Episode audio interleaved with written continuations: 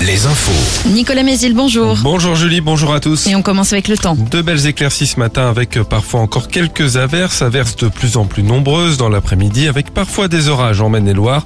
Les maxi baissent entre 16 et 17 degrés. La matinée est un peu plus fraîche que celle d'hier. Il fait 8 degrés à Fontenay-le-Comte, 9 à Segré et à Cholet, 10 degrés à La Roche-sur-Yon. Les députés devraient adopter définitivement en fin d'après-midi la mesure permettant aux patients d'aller directement chez un kiné, un orthophoniste ou certains infirmiers sans passer par un médecin traitant. Face à la grogne des généralistes, le texte a été limité aux soignants qui exercent dans des structures comme dans des maisons de santé pluriprofessionnelles. Une enveloppe de 2 milliards d'euros de prêts, c'est ce que la Banque des Territoires met à disposition des communes, des départements et des régions pour rénover 10 000 écoles d'ici à 2027. Objectif, rendre ces bâtiments 40% plus économes en énergie. Quatre mois de prison ferme contre une mère de famille de 32 ans qui s'était évadée de la maison d'arrêt de Nantes fin décembre 2022. Il ne lui restait plus pourtant que trois semaines à purger.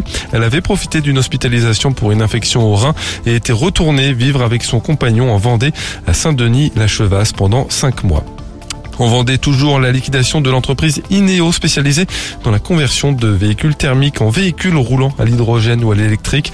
Elle employait 14 salariés sur l'ancien site Michelin de la Roche-sur-Yon. Son dirigeant et fondateur parle sur les réseaux sociaux de difficultés économiques avec notamment des aides publiques qui ne viennent pas. Comme attendu après la pollution avant-hier d'un ruisseau Lego par un produit fongicide à Montaigu, la préfecture de Vendée a pris un arrêté pour euh, interdire la pêche dans le secteur. Il concerne le ruisseau en question et aussi la Maine dans laquelle il se jette et court jusqu'au 16 mai prochain. Dans l'agglo d'Angers, le premier forum de l'alternance aujourd'hui à Verrières en Anjou. Il est organisé par plusieurs communes au nord-est d'Angers.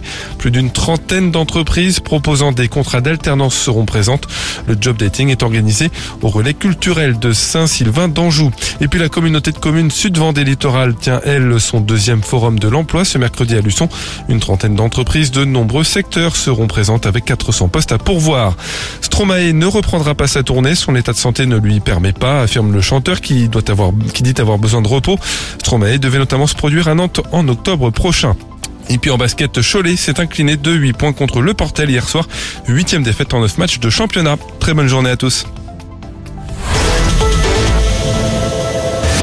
Dépêche Mode en concert. Alouette vous invite au Stade de France.